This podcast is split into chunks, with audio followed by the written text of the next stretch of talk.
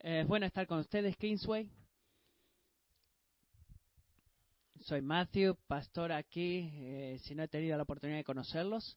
Y antes de pasar a continuo estudio de Marcos, quiero decirles dos cosas. Primero, los niños de 5 a 8 años, si sus padres lo desean, pueden salir a sus clases. Los maestros están esperando por ustedes atrás. Niños de 5 a 8 años.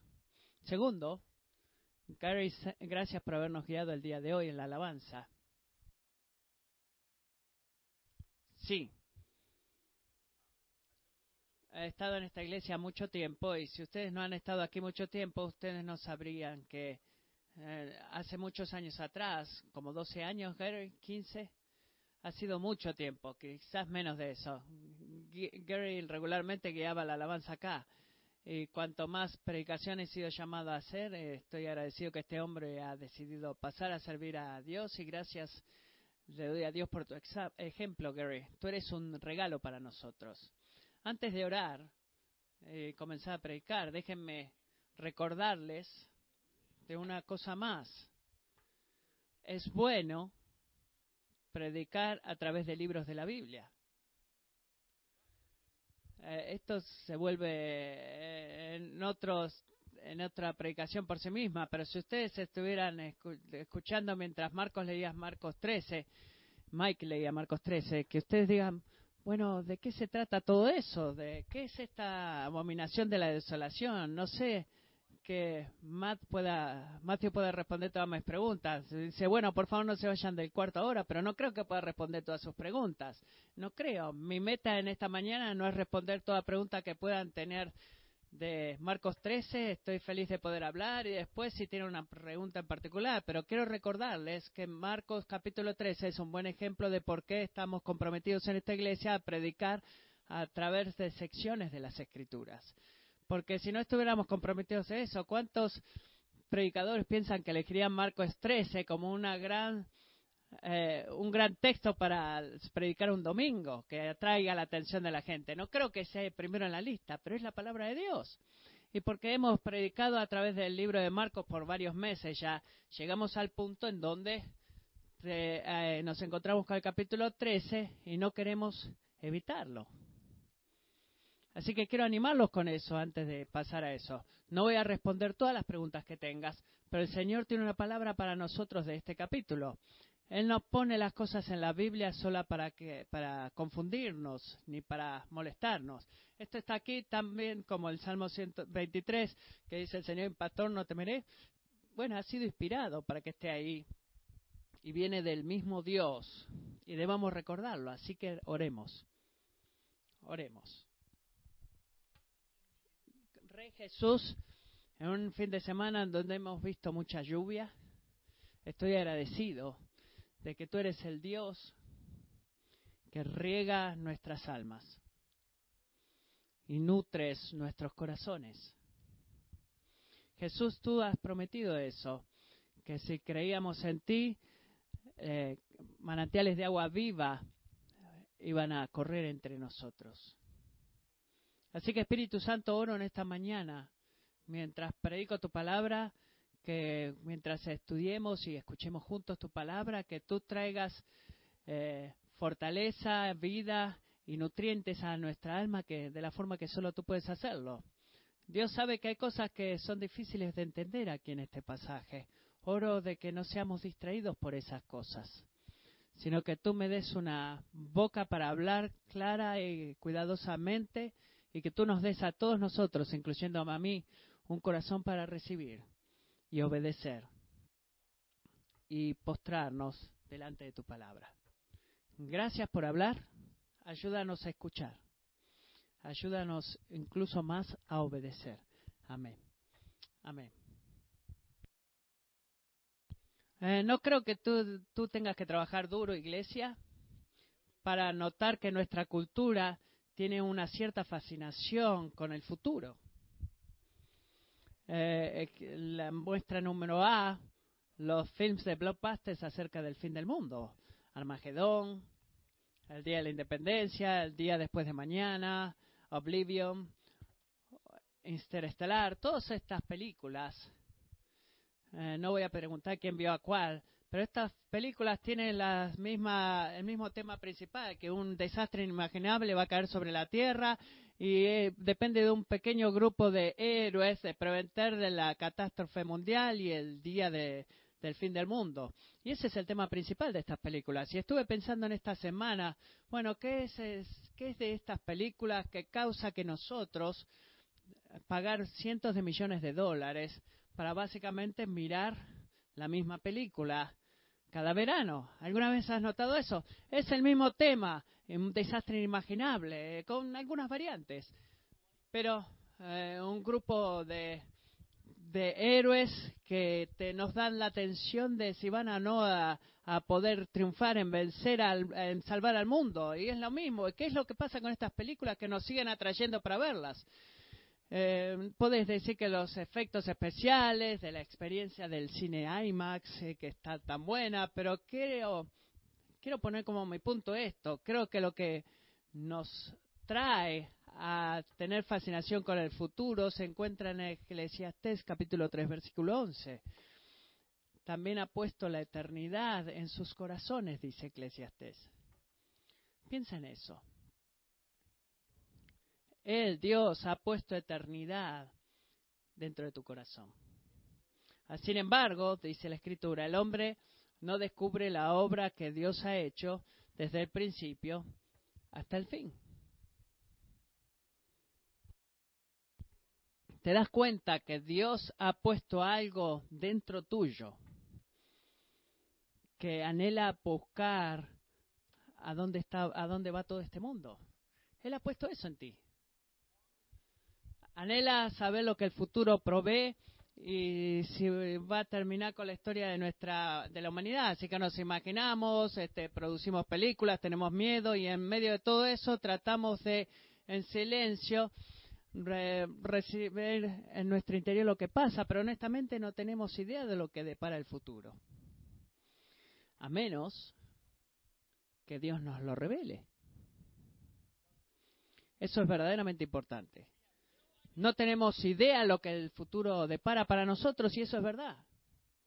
A menos que Dios nos, nos lo revele, perdón no podemos descubrirlo a menos que Dios lo revele, lo que Dios ha hecho del principio al fin, pero Dios revela lo que ha hecho desde el principio hasta el fin en su palabra. Les recuerdo que no es todo lo que este lo que tú o yo queremos saber acerca del futuro, no es todo lo que queremos saber, pero es todo lo que necesitamos saber para poder confiar en Dios y obedecer a Dios. Y es lo que Él ha hecho. Isaías 46 dice, acuérdense de esto, versículo 8, y estén confiados, pónganlo en su corazón transgresores, acuérdense de las cosas anteriores ya pasadas, porque yo soy Dios y no hay otro. Yo soy Dios y no hay ninguno como yo, que declaro el fin desde el principio y desde la antigüedad lo que no ha sido hecho. Yo digo, mi propósito será establecido y todo lo que quiero realizaré. ¿Sabes quién es tu Dios? Es un Dios que conoce el futuro también porque Él lo ha creado y lo ha ordenado y lo ha moldeado. No está llegando al futuro discerniendo qué es lo que está esperando, qué le depara para Él el futuro, sino que Él ha creado el futuro y lo ha creado desde el principio. Y cuando miramos a secciones de la Biblia como Marcos capítulo 13, en donde el Señor habla acerca del futuro, Kingsway, hay dos guardarrails que debemos estar mirando, que nos va a prevenir de salirnos y caernos por el precipicio y salirnos a las profecías. Esta es la guardia número uno. el factor eh, divino de profecías como esta es la obediencia, no la especulación. Así que la meta de Dios en darnos palabras de profecía de lo que va a suceder en el futuro, la meta de eso no es crear un montón de especulaciones, sino que la meta es causarnos la obediencia, llevarnos a obedecer. La obediencia es la meta. Así que es importante para nosotros hacer preguntas cuidadosas. Por ejemplo, ¿es la tribulación mencionada en los versículos 19 y 20 solo acerca de lo que los judíos experimentan antes de que el templo fuera destruido en el año 70. Se trata de este periodo intenso de sufrimiento que todos los cristianos experimentarán antes que el Señor regrese? ¿O es en alguna forma acerca de esas cosas como tan buenas como todo el sufrimiento y toda la experiencia cuando estamos siguiendo a Jesús en el mundo? Son grandes preguntas, grandes preguntas. Debemos hacer esas preguntas. Pero es importante que no nos quedemos este, eh, puestos en la especulación y debemos atravesar estas preguntas para discernir lo que se trata de obedecer. ¿Cómo hago para obedecer? Eh, el a escuchar la palabra de Dios no es para que llene tu mente de conocimiento, sino para cambiar tu corazón. Y este es el segundo guardarrayo. Eh, la verdad que importa más no puede ser más clara. Así que hay cosas en Marcos 13 como quién es la abominación y desolación. Es una gran pregunta no sé, que no, no estoy seguro de que yo pueda conocerlo completamente. Quizás eso no esté totalmente claro, pero ¿saben lo que sí está claro? Que Jesús va a volver. ¿Está bien? Jesús está, va a volver y cuando regrese vamos a, tener que dar cuenta por la forma en la que vivimos. Este es el segundo Guadarra. Si la primera vez es que no debemos ser cortados en especulaciones, la segunda es que tenemos que recordar que la presencia de las cosas que no entendemos no pueden ponerse en medio de obedecer las cosas que sí entendemos. Así que mantengan eso en mente, eso les va a servir muy bien todo a través de la Biblia. Así que Marcos 13, en medio del capítulo 11, que Jesús estaba enseñando en el templo. Y espero que hayan visto en el primer versículo que él ahora está saliendo del templo en Jerusalén. Algunas cosas acerca de este templo. El, templo, el edificio completo del templo era el doble del tamaño del templo de Salomón. Este templo fue construido por Herodes el Grande y, cubría un millón y medio de square feet, de pies cuadrados. Era como una sexta parte de la ciudad de Jerusalén. Y los cimientos de las paredes de este templo consistían de estas piedras gigantes. Déjenme definir piedras gigantes para ustedes. 45 pies de largos, casi como un tractor trailer, 11 pies y medio de alto, y, dos, y 12 pies de, de, de, grueso. Una piedra. Una de esas de las piedras de, los cimientos. Así que era una maravilla arquitectónica de ingeniería, así que no era sorpresa que cuando los discípulos salían del templo y avanzaban al este de Jerusalén, al monte de los olivos y miraban al templo, no, se, no es de sorpresa que uno dijera, mira maestro, qué piedras maravillosas y qué edificio maravilloso eso era un lugar hermoso. Era una de las grandes maravillas del mundo antiguo. Pero miren lo que Jesús respondió, versículo 2. ¿Ves estos grandes edificios? Es, es lo que tú esperarías. Bueno, ves, si estoy saliendo con un amigo mío, digo, ay, amigo, mira esa montaña, porque espero que mi amigo diga, wow, está buenísima esa montaña. Y en, un sentido Jesús está de acuerdo con eso. ¿Ves este grande edificio? Pero mire lo que responde luego. Nadie, nadie esperaba que él dijera esto. No quedará piedra sobre piedra que no sea derribada.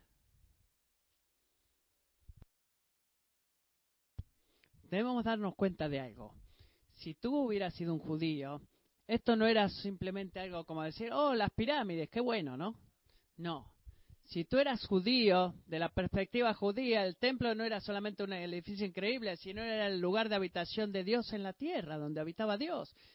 Eso significaba que el templo, el templo físico que Jesús dijo que iba a ser destruido, era el lugar donde los sumos sacerdotes hacían sacrificios por el pecado del hombre y los hombres podían acercarse a Dios. No era solamente un edificio que representaba la relación con Dios, así que el perder el edificio significaba perder la relación. Es el por qué los discípulos no debe sorprendernos que cuando escucharon ellos esto, perdón, ellos dijeron, bueno, Jesús, ¿te escuché bien? Eh, que, este templo va a ser destruido. ¿Qué, qué dijeron? ¿Cuándo estas cosas van a suceder y cuál va a ser la señal de tu regreso y del final de los tiempos? Como Mateo se fijó en su evangelio. Es increíble que Mateo diga de esa forma porque eh, enfrentando el versículo 4, no es solamente que los discípulos hacen una pregunta técnica de cuándo el templo será destruido, sino que tú puedes escuchar el tono de su pregunta que era más grande que el templo. Mateo lo, lo, marca eso en su evangelio. No solo pregunta cuándo el templo será destruido, pero detrás de esa pregunta hay una convicción de que, bueno, si ese templo es destruido, eso va a significar que el fin del mundo va a pasar. Así que no están preguntando solamente de la destrucción del templo, sino que están preguntando sobre el fin del mundo. Eso sucede más allá de su pregunta. Porque la destrucción del templo era tan importante en sus mentes que tenían que coincidir con el final del mundo. Y una de las cosas que Jesús está haciendo en este capítulo, diciéndoles muchachos, no vayan tan rápido, no, se no confunden estas dos cosas, no van a suceder al mismo tiempo. El templo no va a ser destruido al mismo tiempo de que yo regrese, que el mundo termine. Él está separando estos dos temas y asimismo al mismo tiempo él está yendo ida y vuelta en este capítulo y es lo que lo hace difícil entre lo que es describir la demolición del templo físico en Jerusalén de un lado y hablando de su regreso y al final del mundo en la otra parte. Él está yendo y viniendo de entre estas dos preguntas a través de todo el capítulo 13. Así que yo diría que los versículos 1 al 23 se enfocan principalmente en la destrucción del templo físico. De vuelta, que sucedió en el año 70 después de Cristo versículos 24 al 37 se enfocan en el regreso de Jesús, pero iglesia, las divisiones no están enteramente claras. Y por favor escuchen esto. En muchas formas, Jesús describe el juicio de Dios de un templo físico en Jerusalén como una muestra, eh, una pequeña revelación de lo que va a ser la demolición del, del final del mundo. Él está usando a uno para ilustrar al otro y es la, eh, las cosas que van a compartir estos dos eventos, la destrucción del templo, el retorno de Cristo y el fin del mundo. Lo que estas dos cosas tienen en común es en lo que me quiero enfocar en esta mañana. Porque muchos de los mismos puntos que Jesús hace acerca de la destrucción del templo son los mismos puntos que Jesús hace acerca del fin del mundo. ¿Tiene sentido? va a hacer puntos acerca de la destrucción del templo que son muy similares a los puntos que él va a hacer acerca del final del mundo cuando él regrese y esos son los temas comunes que nos vamos a enfocar. Él nos dice todo lo que queremos saber acerca del futuro, pero nos dice todo lo que necesitamos para obedecer y confiar. Esta es la primera cosa. Punto número uno, lo primero que Jesús nos dice acerca del futuro. Eh, usar la destrucción del templo como una prueba de su regreso o una imagen de su regreso. Punto número uno, solo hay una gloria que resistirá la prueba del tiempo. Solo una. Deberían percibir ustedes en la profecía de la destrucción del templo la demolición de dos cosas que son mucho más grandes que el templo. La primera, debemos percibir la futilidad de todas las glorias materiales de este mundo. Todas. En la demolición del templo debemos percibir en el nivel de que se han destruido estas piedras en el siglo en el año 70, perdón, debemos prescribir, describir y percibir la futilidad de todas las cosas que hay en este mundo. La destrucción del templo es una una muestra de, todo lo que es inamovible de acuerdo a nuestra vista en el mundo material. Y menos de 40 años después de lo que él predicó, de que iba a ser destruido, todo ese templo fue destruido, fue destruido hasta los cimientos por los romanos. Y es lo que sucede, lo que sucedió con la gloria del templo. Y me pregunto, ¿cuál gloria está llenando tu mente ahora mismo? Porque eso mismo va a suceder. En tu mente, ¿qué está pasando ahora? Si es la gloria de tu belleza física, quizás. Eh, estás enamorada o enamorado de cómo te ves y quieres que los demás puedan experimentar eso. Quizás sea la gloria de tus logros, de tus metas. Los grados y las promociones o los premios que has ganado. Quizás son las posesiones o cómo vives, el auto que manejas o quizás los lugares a los cuales has viajado o que quieres viajar no puedo yo ver tu corazón, pero Dios sí ve tu corazón. Y Él conoce cuáles glorias están este, abrazando a tu mente en los momentos callados del día o de la noche cuando no tienes nada que hacer.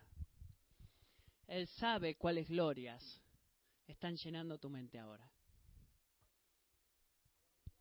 Y quiero prevenirte, como Jesús previno a sus discípulos en ese día cuando estaban caminando, saliendo, dejándose del templo, que ninguna de las glorias de este mundo van a durar, ninguna de ellas. No creas, no creas una excepción que haya una excepción. Ninguna, todas ellas van a desaparecer, incluyendo las cosas como el cielo, eh, perdón, el sol, la luna y las estrellas que ahora parecen inamovibles. Miren lo que dice el versículo 25. Jesús habla de su regreso. En esos días, luego de la tribulación, las estrellas irán cayendo, el sol se oscurecerá, perdón, y la luna no dará su luz, y las estrellas irán cayendo del cielo, y las potencias que están en los cielos serán sacudidas. ¿Por qué va a pasar eso? ¿Por qué la creación está temblando? ¿Por qué la, creación se está cayendo? Porque hay, alguien que es más grande que toda la creación y que ha, hecho toda la creación. Él está en control. Es por eso que están temblando. Piensa en esto. El sol no puede seguir funcionando.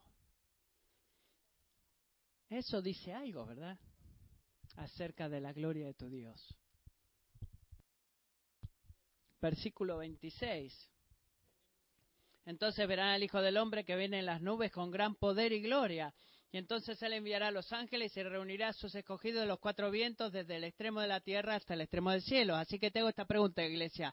Si tú quieres ver poder y tú quieres ver gloria, no mires, no mires a ti mismo, la gente a tu alrededor o nada en este mundo. Mira al Hijo de Dios. Es a donde tú miras. Va a haber hombres esta tarde en la televisión que chocan entre ellos como tan fuerte como pueden y van a pensar que yo soy glorioso y van a danzar para hacértelo ver a ti.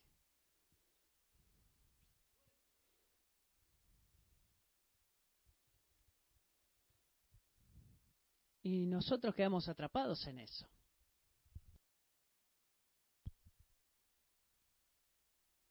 Cuando el Señor regrese, el sol va a desaparecer. La luna no va a funcionar. Porque saben y conocen la voz del que los creó. Y se postran delante de la gloria del Hijo de Dios. Y hoy el Señor te carga a que hagas lo mismo. Enfoca tus ojos y tu mente en Jesús. Y póstrate ante la majestad y misericordia de su plan para redimir pecadores como tú y yo de la, de la maldición de la muerte y que va a regresar un día para que podamos vivir con Él para siempre. Enfoca tus ojos en eso. Eso es glorioso. Hay una sola gloria que va a permanecer en estos tiempos, que la gloria del templo no sobrevivió, la gloria de este mundo material no va a sobrevivir, hay solo una gloria que sobrevivirá y su nombre es Jesús. Esa es la primera cosa que debemos percibir en la destrucción del templo. Esta es la segunda.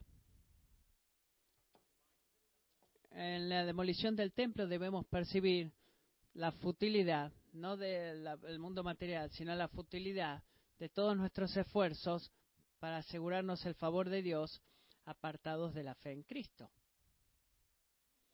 ¿Sabes por qué Jesús dijo que el templo iba a ser destruido? ¿Por qué dijo eso? Bueno, es una pregunta con trampa. Él no lo dijo en Marcos 13, no da la respuesta a él. Los discípulos no le preguntan acá por qué, sino cuándo, pero es el por qué lo que crea el, el cuándo. Y Jesús nos dice el por qué en Lucas 19. Te sobrevendrán días en que tus enemigos levantarán un muro y te rodearán, hablando de Jerusalén, y te encerrarán por todos lados. Te derribarán a ti y a tus hijos de entre tus murallas. No dejarán ni una piedra sobre otra porque no reconociste el tiempo en que Dios vino a salvarte. Lucas 19, empezando el verso 43. Así que los romanos eh, destruyeron a Jerusalén en el año 70. Y en sus mentes los romanos estaban castigando a los celotes judíos por la rebelión ante la autoridad de César. Pero ¿saben lo que en realidad estaba sucediendo ahí? Ellos fueron un instrumento de disciplina divina, usados por Dios para juzgar a su pueblo rebelde por haber rechazado la autoridad de Dios. Rechazaron someterse a las palabras de los profetas, resumieron, rechazaron, perdón, someterse a la palabra del Hijo de Dios y en el año 70 sufrieron las consecuencias. Y aquí es donde tenemos que tener cuidado. Es muy fácil escribir esto, eh, nombrarlos a ellos estúpidos. Si yo hubiera estado ahí y hubiera visto al Hijo de Dios parado delante de mí, y me hubieran dicho de que Él vino a hacer un camino para una relación con Dios a través del sacrificio de su vida en la cruz, en la forma en la que en un toro, una vaca, una cabra en el templo alguna vez pudiera haber creado, yo hubiera creído en Él. ¿Qué, ¿Qué tan difícil puede ser eso? Dios parado delante de ti. es más difícil de lo que tú crees. Todo lo que tienes que hacer es creer de que siendo una buena persona, o al menos siendo mejor que la persona a tu lado, de que tú también puedes ganar el favor de Dios. Es todo lo que tienes que hacer para rechazar a Jesús. Y Midlothian está llena de gente que cree en eso y es la antítesis del Evangelio y tristemente está muy lejos. Eh, hay muchos días, perdón, en los cuales yo creo eso, de que yo pueda hacer algo, algo en mi vida para asegurarme el favor de Dios de una forma en la cual no necesito un Salvador. Y la demolición del templo debemos ver la futilidad de la gloria de este mundo material y la futilidad de mirar por una relación con Dios a través de cualquier otra cosa que, sea, que no sea la fe en Cristo. Y eso es lo que debería aclamar a nosotros, que hay una sola gloria que va a permanecer, en el, permanecer en el tiempo de prueba. Y esto es lo segundo acerca del futuro que Jesús nos cuenta en este capítulo. Hasta que Cristo regrese, seguir a Jesús significa sufrir por su causa. Así que recuerdan, la destrucción del templo en este capítulo es una prueba de lo que es el final del mundo. Así que del sufrimiento de los versículos 5 al 23 está caracterizado en términos de lo que los seguidores de Jesús van a experimentar, llegando eh, a ver de lo que fue la ciudad de Jerusalén y las características del sufrimiento no son menos verdaderos de lo que cualquier cristiano experimenta antes de que Jesús retorne. Es una prueba de la cual podemos aprender y esto es lo primero que vemos acerca de nuestro sufrimiento por el retorno del Señor nuestro, el sufrimiento es global. ¿Qué quiero decir con global? Bueno, simplemente quiero decir que vivimos en un mundo que ha sido que ha sido devastado por los efectos del pecado, un mundo caído, eh, guerras, terremotos, hambruna y otra forma de sufrimientos eh, del, mundo, de, que vemos las consecuencias del pecado. Estas son son este, previsiones de lo, de lo que es el juicio que va a venir y nos recuerda que todo esto no fue lo que Dios quiso que fuera en nuestro mundo. Y estamos esperando por un Salvador que va a hacer eh, las cosas no solamente justas entre Dios y nosotros, sino que va a renovar todo el mundo. No es que tengamos un problema con Dios, sino que todo este mundo ha sido corrompido por el pecado. Es por eso que la hambruna, los eh, eh, la guerra, los terremotos, es una consecuencia del pecado y de la caída. Y, el, y la verdad es que el, el el sufrimiento va a ser global y mundial, debemos saber también que la redención va a ser cósmica y debemos pensar que Dios es, un profesional cuando en hacer las cosas buenas cuando han sido malos. Lo segundo es que el sufrimiento es público, así que Jesús le advierte a sus discípulos que estaban por experimentar eh, persecuciones religiosas y civiles serias. Y no tener este capítulo que nadie acá quiere tocar a Jesús o a sus seguidores, y eso estaba por cambiar. Capítulo 15, Marcos, él es crucificado y todo el mundo eh, comienza a ser perseguido. eh, temporada abierta de cacería para los cristianos. En el libro de Hechos, en la historia de la iglesia, menos de dos mil años atrás, prueba la verdad de las palabras de Jesús. Y eso es difícil de creer para nosotros como americanos porque vivimos en un día y en una era en la cual disfrutamos tremenda libertad religiosa. Pero les digo estos, amigos, nuestra cultura está en movimiento en esto. Está en movimiento. La intolerancia religiosa está creciendo en este país y es eh, más difícil poder hablar tus convicciones bíblicas acerca de la moralidad, la sexualidad en el ambiente público. Eso se está volviendo más difícil. Así que para estar de acuerdo de que ahora tienes presión o que te sientes presionado para someter tus convicciones al consentimiento de la mayoría, en la escuela, en el trabajo o en Internet, sabe esto. Jesús dijo que iba a suceder eso. ¿De qué no vas a poder compartir eso? No te sorprendas, Él dijo que iba a suceder. Y Él no está sorprendido por preguntas difíciles o, silencios raros que suceden. Él prometa que sea que tú seas interrogado o no por la policía china fuera de una iglesia, casa iglesia en China, o por un profesor brillante eh, luego de tu clase de college. Él está prometiendo esto a ti en el versículo 11, que dice que no eres tú el que habla, sino el Espíritu Santo hablando a través de ti. Esto es lo que significa. Si tú piensas que la presión para eh, quedarte callado con tu convicción cristiana en la arena pública y tú sientes esa presión y dices, no tengo idea de lo que voy a decir mañana. Mañana, si me hace esa pregunta, no tengo idea de lo que voy a hacer. Bueno, mi mejor adivinación es sonar de algo de que soy estúpido, mejor me quedo callado y creo que no escuché esa pregunta, así que me voy. Así que no, no, te, no estés ansioso de lo que vas a responder. Tú tienes cristiano el Espíritu de Dios dentro tuyo y Él ha prometido de que en el momento cuando tú estás sufrimiento, el sufrimiento público y, te, y sientes la presión pública para comprometerte en tus convicciones cristianas, Él te va a dar palabras para hablar. Él te va a ayudar. Tú no necesitas una maestría en apologética. Tú necesitas el Espíritu Santo y Él te lo ha dado. Nuestro sufrimiento es global, nuestro sufrimiento es público. Tercero, nuestro sufrimiento es relacional. No creo que debo hacer un caso grande en esto. ¿Qué quiero decir con esto? Que simplemente tu opción de seguir a Cristo ha hecho que muchos de tus miembros cercanos de la familia o tus amigos sean tus enemigos y he usado tiempo hablando con muchos de ustedes para saber de que estamos viviendo en esa era. Y Jesús este, llega tanto a decir en el versículo 13 que dice que ustedes serán odiados de todos por causa de mi nombre. ¿Estás listo para eso? Eh, te has inscrito para eso cuando has decidido seguir a Cristo. Es lo que Él está prometiendo acerca de nuestro futuro, de que nuestro sufrimiento será relacional, que significa dos cosas. No te sorprendas cuando la gente te rechace o se alejen de ti por las elecciones que has hecho de seguir a Jesús y asegúrate de que mientras tanto dependa de ti que tú seas odiado por, por el nombre de Cristo y no porque has sido una persona cruel o malvada. No digas que debido a que tú estás en una relación de conflicto con alguien, que digas, bueno, estoy sufriendo esto por el amor de Cristo. Bueno, quizás sí, pero ¿sabes qué?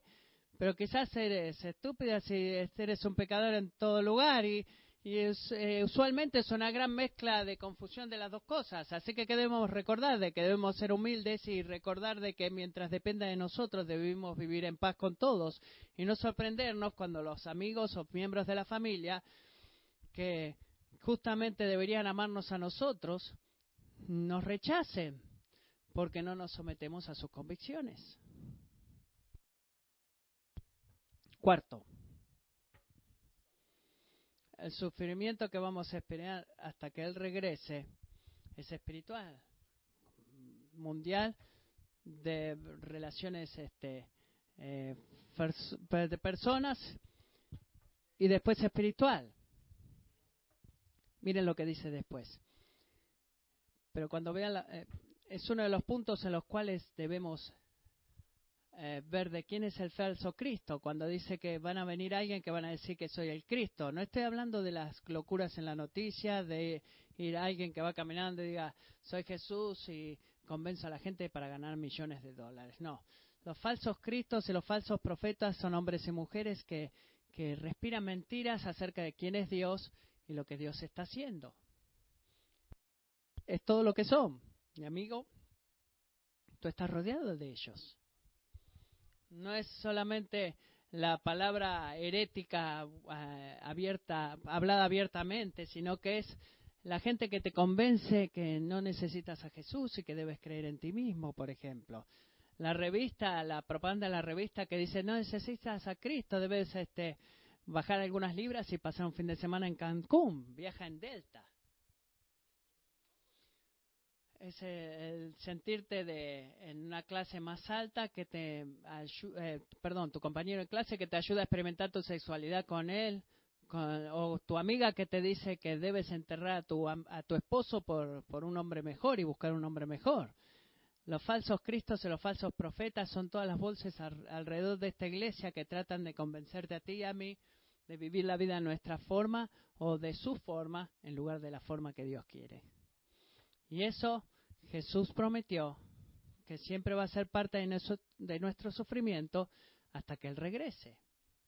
Debemos estar listos para eso y no sorprendernos por eso. Debemos recordar que más grande es aquel que está en nosotros que el que está en el mundo. Y que tú no has sido eh, puesto por el Señor para ser una víctima eh, en defensa de las voces del, mundo. Tú tienes la mente de Cristo. Y Él te va a equipar para discernir su voz de la mentira, porque es a través de, su palabra, de su espíritu, de la ayuda de su pueblo, para que tú puedas permanecer en la verdad. Y por último, ¿cuál es la última cosa acerca del sufrimiento que Cristo prometió hasta que Él regrese? Eh, diría que esta sería la más cómoda de todas, que nuestro sufrimiento es controlada. Es, global, pública relacional, espiritual. Y es controlado. Miren lo que dice el versículo 20. Esto es increíble. Si el Señor no hubiera cortado aquellos días, nadie se salvaría. Pero por causa de los escogidos que Él eligió, acortó los días. Piensa en eso, piensa en eso a la luz de nuestro pecado delante de nuestro Hacedor, ¿qué merecemos? Es el sufrimiento eterno lo que merecemos. ¿Y qué es lo que recibimos? Luz, eh, suave y momentánea aflicción. ¿Es dolorosa? Sí que es dolorosa. ¿Va a haber tiempos en los cuales necesitas que debes morir bajo las olas del sufrimiento en este mundo? Sí. Dios va a permitir que sea sufriendo hasta, hasta que su, tu fe sea eh, sacudida y que abandones a Cristo. No. No. Él no va a permitir eso. Romanos 8, a los que predestinó también los llamó, a los que llamó también los justificó, y a los que justificó también los glorificó. ¿Qué diremos frente a esto? Si Dios está de nuestra parte, ¿quién puede estar en contra nuestra? Es una promesa, amigos. Tu sufrimiento es controlado. Eso significa que tu sufrimiento no va a ganar. Jesús va a ganar. Él te está sosteniendo, Él te sostiene, Él te cuida. Cuando tú puedas eh, apenas eh, clamar por ayuda, Él es tu Padre, tú eres su Hijo y Él no va a permitir que haya tentación más allá de tu habilidad de soportar esa tentación. Tú vas a prevalecer sobre tu sufrimiento. No porque tú eres fuerte, tú eres débil. Pon eso en Facebook. Pero Dios está en control. Tú eres débil, amigo. Pero Dios, tu Dios está en control. Y Él ha prometido de que no va a haber sufrimiento viniendo en tu camino en el futuro si tú eres su hijo que te va a, a derribar de tu silla. Eh, tus momentáneas aflicciones te están preparando para una, un camino eterno de gloria, más allá de toda comparación. Así que, ¿cómo respondemos a todo ese sufrimiento? Jesús dice, hasta que Él regrese, seguir a Jesús significa sufrir por su pecado. ¿Cómo respondemos a todo ese sufrimiento? Una palabra, fortaleciéndote. Mira el versículo 13. Pero el que persevere hasta el fin, ese será salvo. Ah, Les he dicho todas las cosas delante de él. No se sorprendan cuando sufran amigos y cuando venga, elijan perseverar. Perseverar era la palabra, sabiendo que el Señor los va a liberar. Dios te salvará, pero tú tienes que perseverar. Y no solamente por un tiempo. ¿Qué está diciendo Jesús? Persevera hasta el fin. No me gusta eso a mí. No me gusta. Quiero que el Señor me dé un día en esta era, en esta semana, en este mes o en este día que no sufre, que mi experiencia de sufrimiento por seguirte a ti termine. Y Él no nos da eso. En muchos casos, eh, Él lo acorta, pero el llamor para nuestra perseverancia es un llamado a enfocar nuestros ojos en el regreso de nuestro Rey. Y tú y yo necesitamos prepararnos para perseverar hasta que, hasta que ese día llegue y no a culpar a Dios o esperar que Dios haga acomode todas las cosas antes de ese día. Es difícil y requiere de humildad, pero es un llamado que ha hecho a nosotros de permanecer, de perseverar hasta el fin. Pon tu esperanza en el regreso de tu reino y nunca vas a ser defraudado. Esto es lo último. Lo último que Cristo dice acerca de nuestro futuro. Una solo una gloria que resistirá la prueba del tiempo. Hasta que Cristo retorne, seguirá a Jesús significa sufrir por su causa. Tercero, cuando Cristo regrese tendremos que dar cuenta por el trabajo encomendado a nosotros. Miren lo que dice el versículo 32. Pero de aquel día o de aquella hora nadie sabe, ni siquiera los ángeles en el cielo ni el Hijo, sino solo el Padre. Estén alerta, velen, porque no saben cuándo es el tiempo señalado. ¿Qué, ¿Qué significa eso? Un hombre saliendo de viaje, cuando sale de la casa y pone a sus sirvientes es como un hombre que se fue de viaje al salir de su casa, dejó a sus siervos encargados, asignándole a cada uno de su tarea y ordenó al portero que estuviera alerta. Eso no es, eh, no es que se tomen una cinco horas de energía o monster drink. Él está hablando acerca de, de algo raro, sino que está hablando de tu interior, de tu corazón. Estás espiritualmente despierto. Porque Jesús nos advierte en este capítulo acerca de dos eh, tendencias igualmente peligrosas. Al principio Él nos advierte acerca de, de, la presunción impaciente, pensando de que el final está alrededor, cuando en realidad está años por venir. La gente pone sus ojos en, en, en, líneas proféticas este, eh, y pierden eh, pierden la percepción de lo que es la paciencia y la perseverancia. En la otra parte del capítulo, cuando Jesús nos habla del segundo, del segundo peligro, que es la, la perezosa indiferencia, y es un pensamiento peligroso de que al final, cuando Cristo regrese, está tan lejos que cuando la realidad está más cerca de lo que creemos, y tú vas a poner tus ojos en cosas momentáneas en lugar de en las eh, realidades eternas y discutiría Kingsway que el segundo de peligro, el segundo peligro en el cual nos pone más en, peli, en peligro, pereza en enfocarnos en las cosas de Dios. Y en mi propia experiencia, el camino para llegar ahí es gradual y mortal. Gradual y mortal. Ah, cuando una vez tu corazón estaba alineado con Dios y estabas maravillado por la gracia y no podías esperar a ver a su pueblo o abrir su palabra, y si eres honesto, eh, ahora es aburrido, estás aburrido ahora, te, te, resulta aburrido todo eso, estás agradecido a la gente a tu alrededor y, y eso es bueno para ti, pero si eres honesto en tu propio corazón, es aburrido el Evangelio. Y si eres tú, quiero decirte esto. Es normal para los cristianos, cristianos genuinos, experimentar tiempos o temporadas en la vida en donde el Señor se siente tan lejos y nuestros corazones se sienten fríos. No presumas que tú no eres un cristiano porque ahora el Señor eh, se ve aburrido para ti.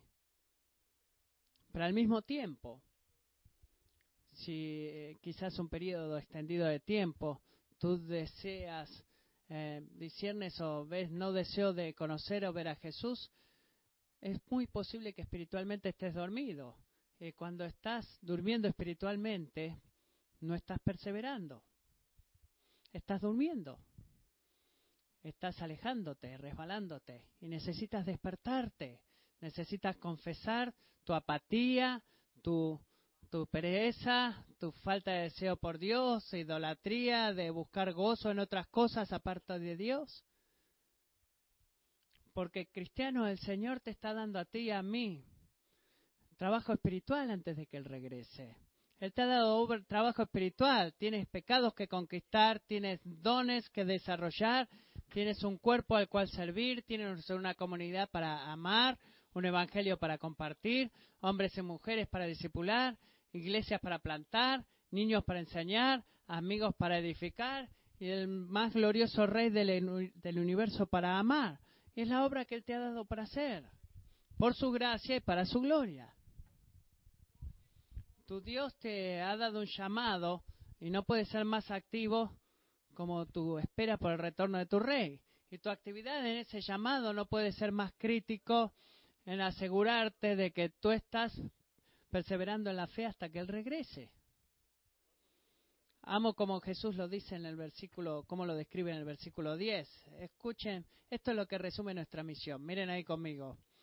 Eh, ¿qué, qué, es esta obra? ¿Qué, versículo 10. Pero primero el Evangelio debe ser predicado a todas las naciones. Esa es la obra. Esa es la obra, es la misión de Jesús y para sus seguidores en el siglo primero y es la misión de Jesús para ti para mí el día de hoy. Y esa misión comienza proclamando el Evangelio a tu propio corazón. No puedes proclamar a las naciones o a los pueblos a tu alrededor lo que no estás proclamando a tu propio corazón en, este, en la mesa del desayuno o el camino al trabajo. Debes estar ahí para proclamar el Evangelio a ti mismo también. Así que en conclusión, amigo, el desafío es que el retorno de Cristo regresara en esta tarde, por ejemplo, ¿estarías listo? ¿O te encontraría a ti, te encontraría a ti con fidelidad? Porque la pregunta no es de si va a volver o no. La pregunta es, ¿cuánto vamos a tener que esperar? Porque en este lugar del camino de Cristo vivimos, dice la Biblia, en los últimos días. El próximo más grande evento en la historia de la obra de Dios en el mundo, ¿cuál es? El regreso de Cristo.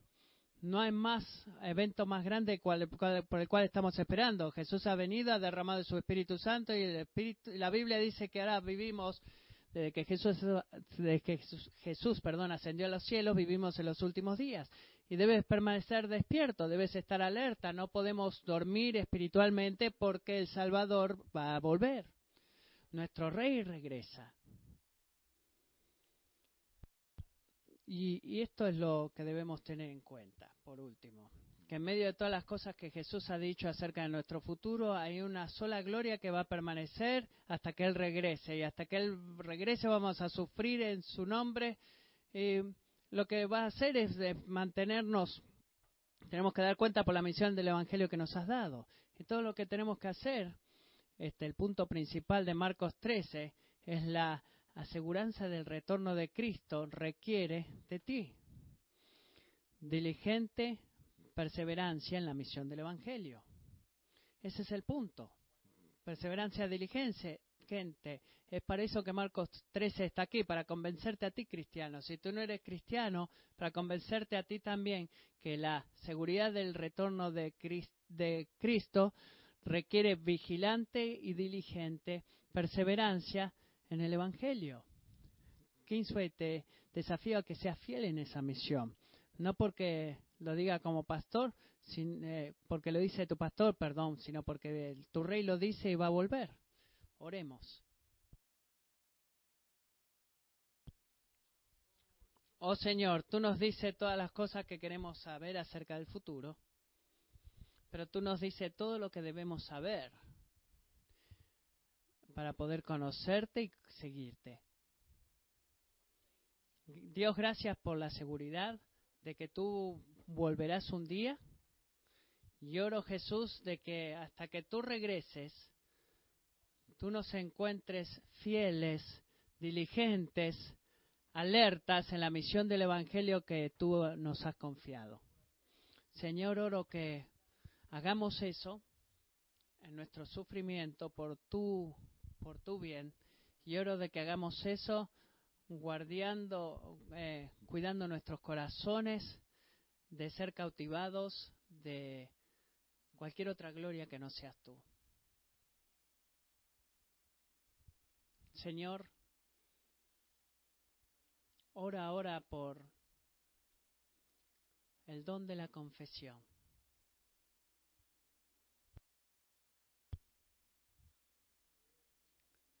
Y que nos ponga, que cualquiera que escuche en este cuarto, que nos hagas al tanto de que tú vas a retornar y que si somos honestos, estamos durmiendo espiritualmente. Que podamos confesar eso. Oro, Señor, que tú nos muestres eso ahora mismo. Lo que sea que esté sucediendo, de como sea que se ve. Y oro, Espíritu Santo, que tú nos despiertes te necesitamos, Dios, que nos despiertes. Tú sabes nuestra fragilidad y nuestra debilidad. Tú estás familiarizado con nuestras aflicciones. Y oro el día de hoy, mis hermanos y hermanas, que tú nos despiertes. Que tú abras nuestros ojos para ver la gloria de nuestro Rey y vivir el día de hoy con nuestra esperanza puesta completamente en tu regreso. Señor, oro que nos convirtamos cada vez más en una iglesia que no tenga sentido para la gente a nuestro alrededor. Si la vuelta de Jesús es verdad, que cuando la gente nos mire diga, bueno, no, no puedo explicar cómo esta gente vive, vive, a menos que su rey esté volviendo. Dios, haznos esa clase de pueblo, protégenos de convertirnos en cristianos culturales, que hacen esto el día domingo y viven como si nunca retornarías durante la semana hasta que volvemos a este edificio. Perdónanos por eso y líbranos de eso. Despiértanos. Haznos diligentes. Amén.